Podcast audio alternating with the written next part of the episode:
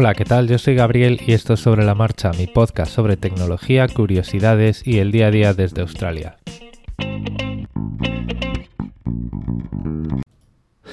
He hablado varias veces en el podcast acerca del browser fingerprinting, más o menos las he citado por encima y hoy os voy a hablar un en un poquito más de detalle de qué se trata, de, qué trata el browser fingerprinting. Vamos a ver, las cookies eh, son eh, pequeños ficheros con valores que un servidor coloca en nuestro ordenador para mm, almacenar ciertos datos, ¿vale? Y poderlos leer y poder em, variar su comportamiento. En principio, las cookies, entre otras cosas eh, inocuas, eh, se inventaron para mm, almacenar preferencias del usuario sin tener que hacer cuentas, sin tener que retener información personal en los servidores. Por ejemplo, pues mira, pues yo soy fulanito y a mí me gustan las, eh, las webs con, con, el fondo oscuro. ¿no? Entonces, pues eso puede ser una preferencia que las cookies pueden almacenar en mi ordenador para un determinado servidor, por ejemplo para Reddit.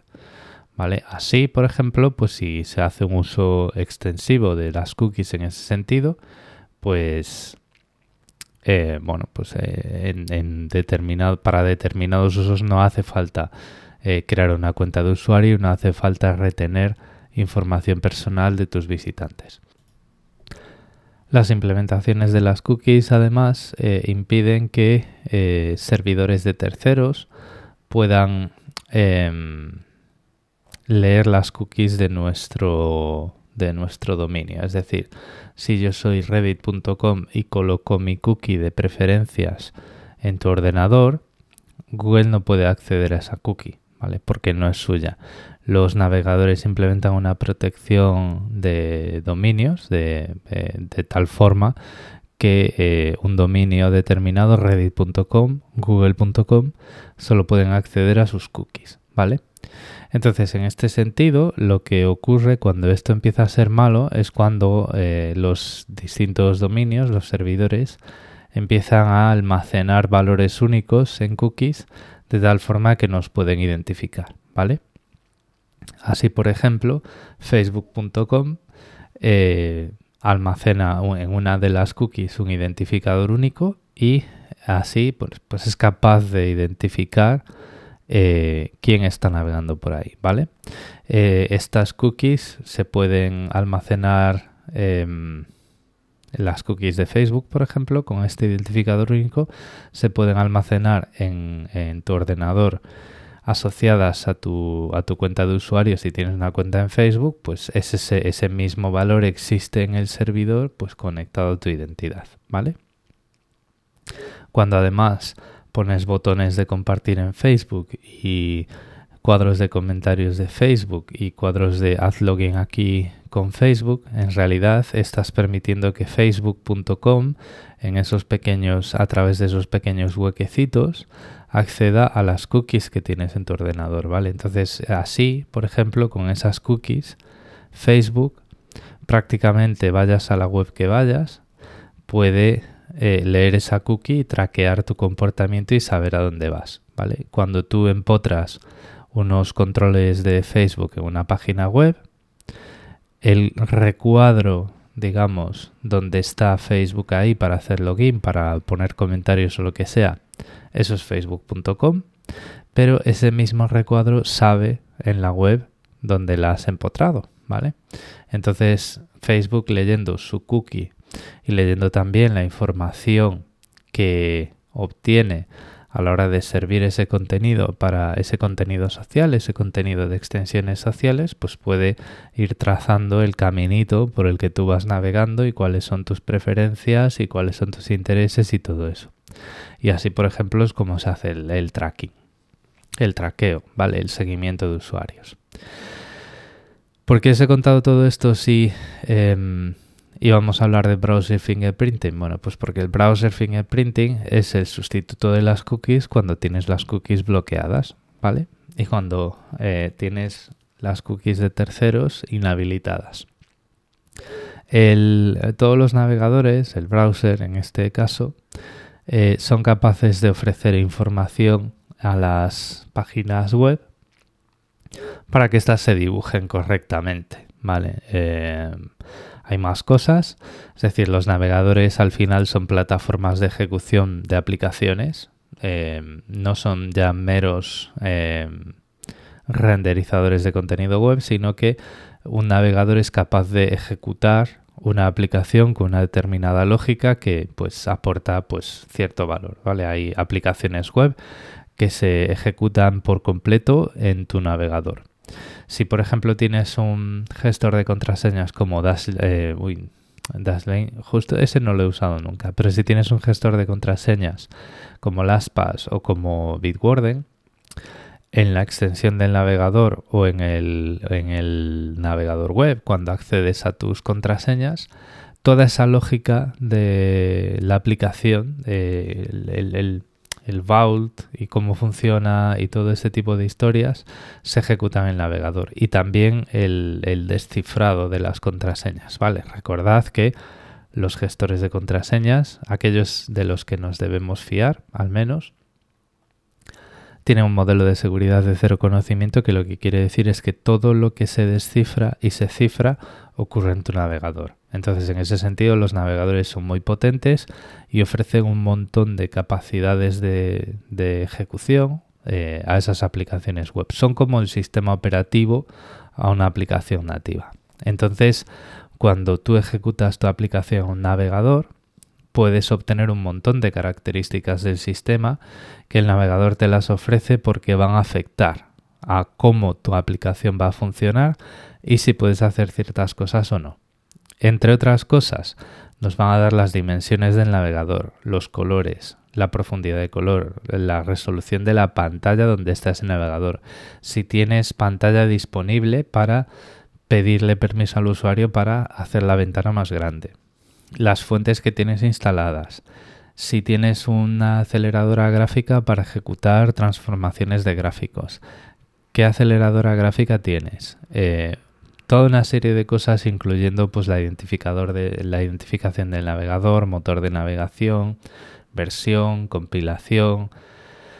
Hay como yo creo que hay ya más de 100 o 200 parámetros que un em, que una aplicación web puede leer. Y la combinación de esos parámetros, en la mayoría de los casos, o es única o es prácticamente única. Cuando tenemos, vamos a ver, esas, esas características pueden tener valores, son, son cadenas de texto, ¿vale?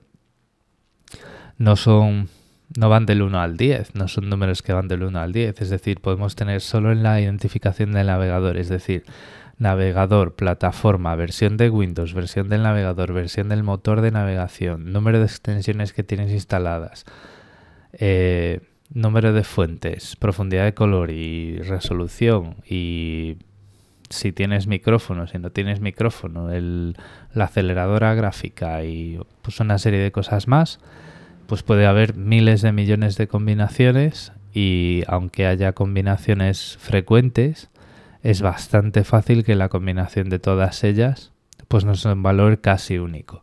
Si seguimos aumentando todas esas variables hasta 200 o 300, pues prácticamente tenemos la seguridad de que, eh, a ver, no va a ser un identificador único totalmente, no tenemos la garantía de que ello, eso vaya a ser así, pero eh, la unicidad es bastante alta.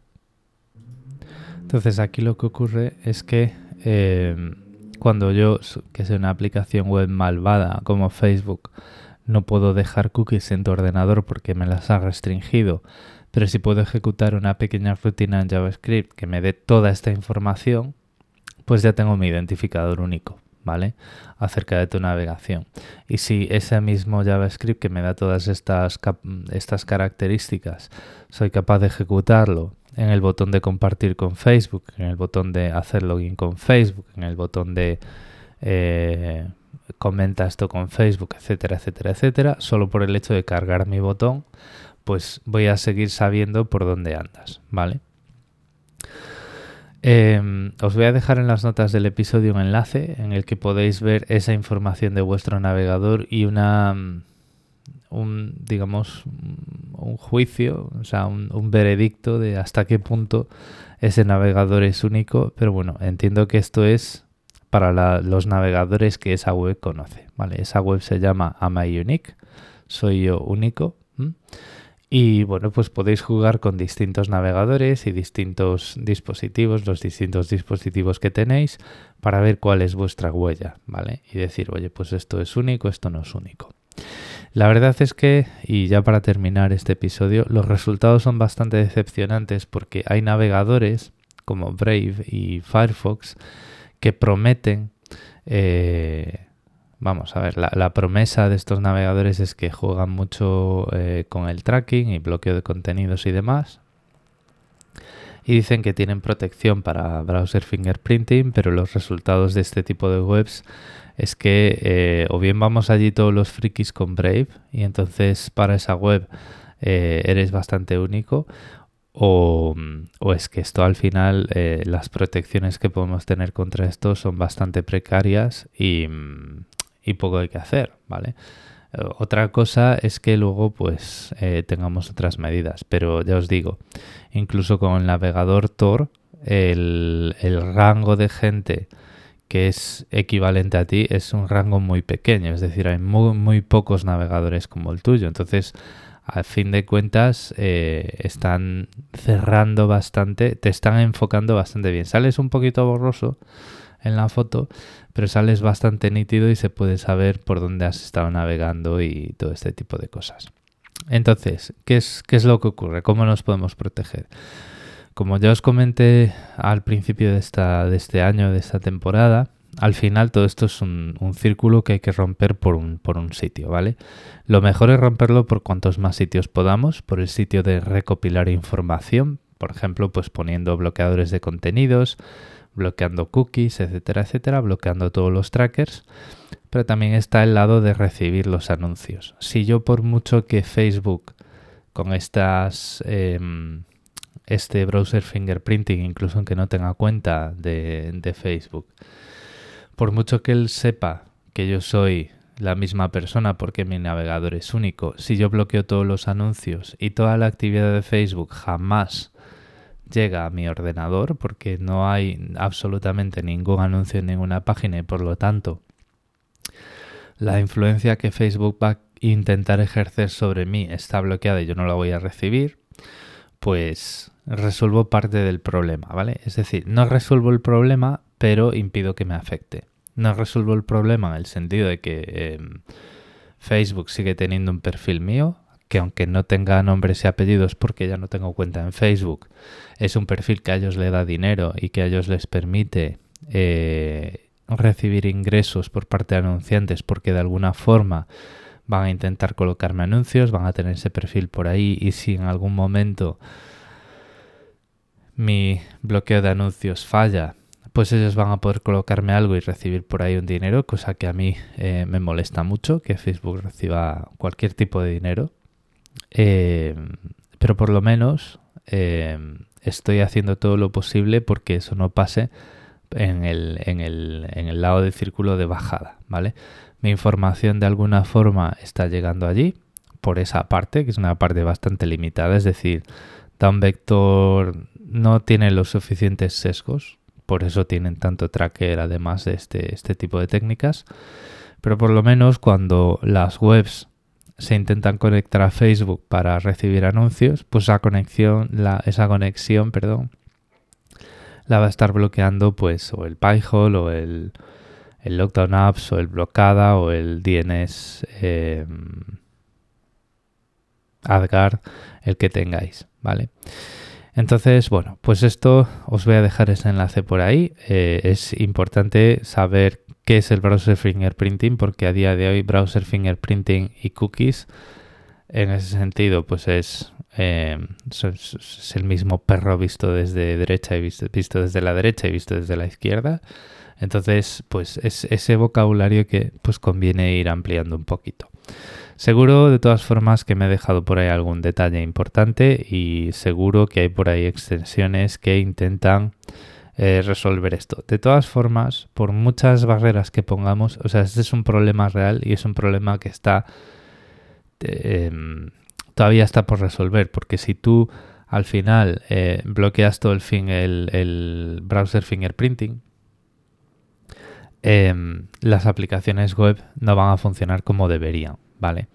Y no es ya que diga el navegador me diga, esta web quiere saber las características únicas de tu navegador para funcionar mejor, con un permiso, ¿vale? Como cuando la web quiere acceder al micrófono. Es que muchas veces, o sea, el, el número de webs que están usando esto y el número de webs que habría que adaptar para que funcionasen con ese esquema de permisos y que no y que la navegación fuese posible que no hubiese demasiada fricción, yo creo que es demasiado alto. Aunque bueno, yo no soy desarrollador ni arquitecto de, front, no...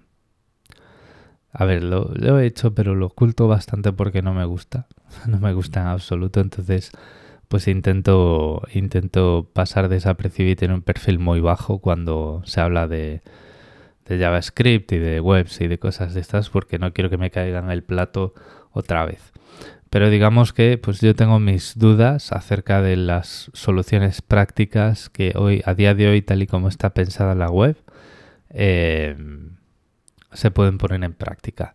Me consta que se está trabajando y hay grupos de trabajos en los que paradójicamente Google también está metido y otras, otras empresas del sector, pero de momento pues es una de las cosas que, con las que nos toca vivir. Entonces pues una de las cosas que os propongo es que pues tengáis un adblocker, un bloqueador de contenidos que independientemente de estos, estos eh, chorreos de información que podamos tener por esta parte, por la parte del browser fingerprinting, pues os protejáis de la posible influencia que intenten ejercer en vosotros con esta información, pues bloqueando anuncios de las de los dominios en los que no confiamos o todos los anuncios o lo que sea.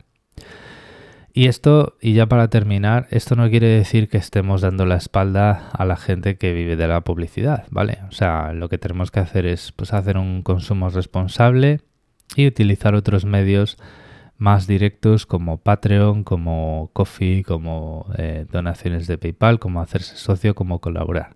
Yo, por ejemplo, bloqueo absolutamente toda la publicidad, pero soy socio del diario.es y eh, tengo una contribución bastante importante a The Guardian para leer noticias. Y eso es un ejemplo, ¿vale? Luego, pues cuando compré y recibo BATS, este token que es como una especie de criptomoneda que representa la atención y que tiene un valor monetario, eh, con la que puedes, es un sistema de recompensas que tú puedes ir dejando por las webs que lees.